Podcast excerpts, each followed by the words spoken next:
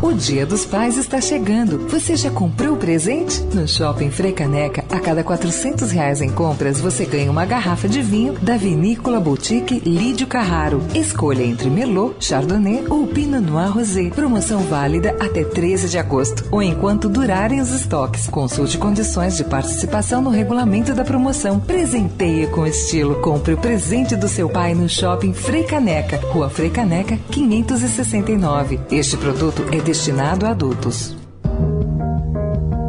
Poder e Política, com Alexandre Garcia.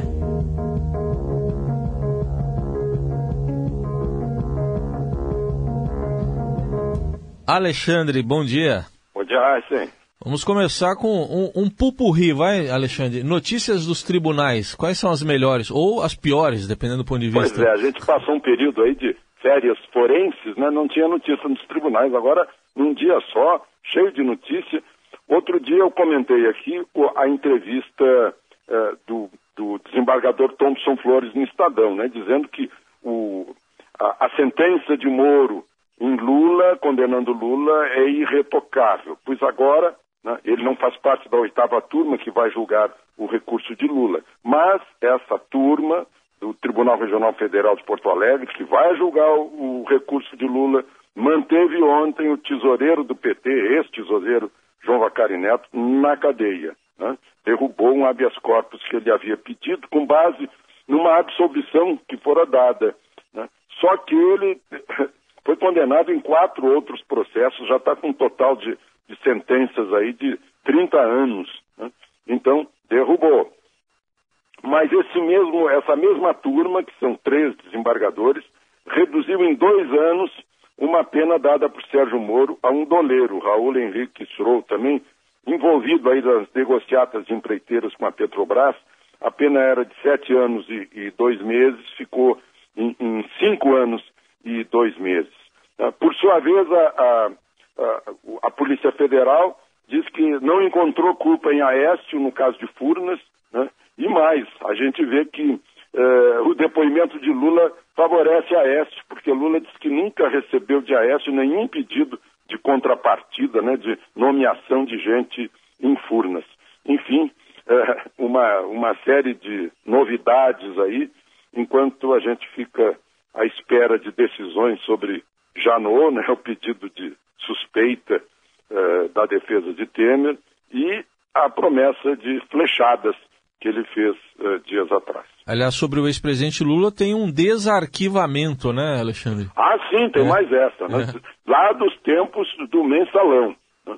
Uh, a Procuradoria propõe o desarquivamento, investigar a participação de Lula no esquema. Todo mundo dizia na época, olha, não pode, uh, a, a, cabeça não pode ser apenas o, o Zé Dirceu. O Zé Dirceu não faria nada sem autorização de Lula. Enfim, isso vai ser, de novo, investigado. Bom, outro assunto aí que voltou essa discussão agora, um plebiscito sobre parlamentarismo. Olha, eu já ouvi, já vi na minha vida, já passei por dois plebiscitos perguntando isso e agora ainda vou ter que ver o terceiro em, em 2022. Tá aí o PSDB se mobilizando, Tasso Gereissati fez uma proposta ontem uh, uh, para, enfim, transformar esse sistema que nós temos, que não é nem uma coisa nem outra, em parlamentarismo. Porque temos um sistema presidencial forte, porque permite um virtual decreto-lei, que é a medida provisória, e, e fraco, porque se quiser dar um crédito para poder imprimir passaporte, precisa da autorização do Congresso, precisa de um, de um projeto que tramite e seja votado no Congresso.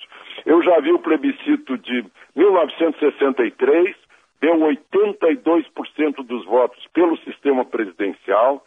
Depois de 1993, 30 anos depois, deu quase 70% em favor do sistema presidencial de governo. E agora, a cada 30 anos, estão propondo plebiscito. Né? É, quando eu acho que a raiz do problema não é o sistema, são as pessoas que operam o sistema como a gente vê todos os dias.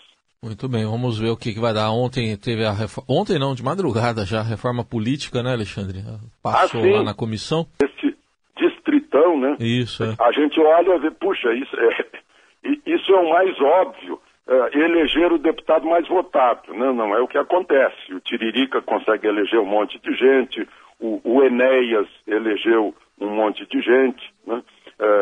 Uh, que não teve voto. Pessoas que foram eleitas pelo Enéas, deputados com 500 votos, uh, mas seria um absurdo. Né? O normal seria eleger os mais votados, mas também é uma forma de perpetuar certas figuras do Congresso.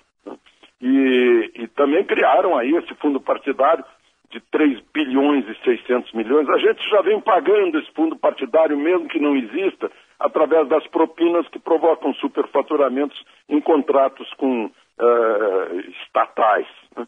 Então, na verdade, é aquilo que ontem eu disse, acho que disse aqui, mas eu uh, disse também no Bom Dia Brasil. Eles vão decidir o que for do interesse deles, não necessariamente interesse nosso e vão decidir rapidamente porque o calendário eleitoral exige. Né? Então vai continuar sendo interesse próprio, olhando para o próprio umbigo e não para o, o, interesse público. Muito bem, vamos nós aqui, os pagadores gerais da República, arcar com tudo. O, o Alexandre, para fechar, boas notícias da economia, pelo menos? Pois é, finalmente, né? Temos uma série de boas notícias. O mês de julho mostrou a inflação lá embaixo nos últimos 12 meses a inflação está em 2,7.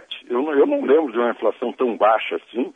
No emprego, quarto mês consecutivo, mês de julho, redução do desemprego, agora um saldo aí de quase 36 mil vagas, e principalmente essa é uma boa notícia dentro da boa notícia, na indústria de transformação e na indústria da construção civil, né? o, o, a maior reação contra o desemprego. Um amigo meu me disse que ele é um observador assim de décadas, foi dirigente de estatais e diz que Temer vai entregar lá no fim do mandato mesmo um país melhor e mais equilibrado, né? Que ele não tendo popularidade, ele não fica preso aos, aos ditames do populismo, que vai ser um saldo da balança comercial espetacular, um dólar equilibrado, e uma entrada média por ano de 70 bilhões de dólares em investimentos diretos. Vamos, vamos esperar aí as consequências do que está acontecendo. Tomara que não haja